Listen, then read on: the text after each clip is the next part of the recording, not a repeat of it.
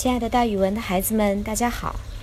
我呢，就是那个爱讲故事、爱到了自己都姓蒋的蒋楠老师。今天要给大家讲的成语故事叫做“半途而废”。废是停止的意思。这个成语是指做事不能坚持到底，中途停顿，有始无终，这样还不如没有开始过。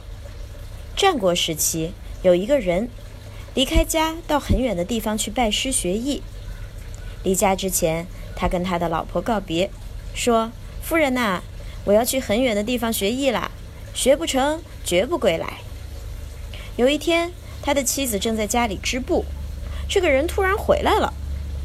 他的妻子觉得很奇怪，就问：“你这么快就学完了吗？”这人说：“当然没有啦，只是我在外面想家了，所以回来看看。”他的妻子听完了，觉得他很不争气，但是他既没有打，也没有骂，而是拿起剪刀，把自己一块已经织好了的布剪成了两段，然后对他说：“你看这布，这是我辛辛苦苦一点一点织出来的，现在我一剪子把它剪断了，就等于以前的时间和辛苦都是白费了。你看这块剪断的布，像不像你拜师求学的过程？”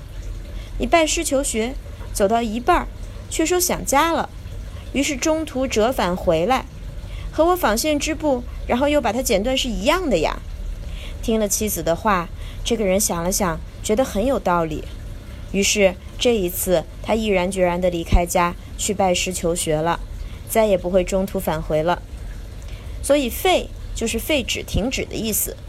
这个成语比喻事情做到一半，停止不做了。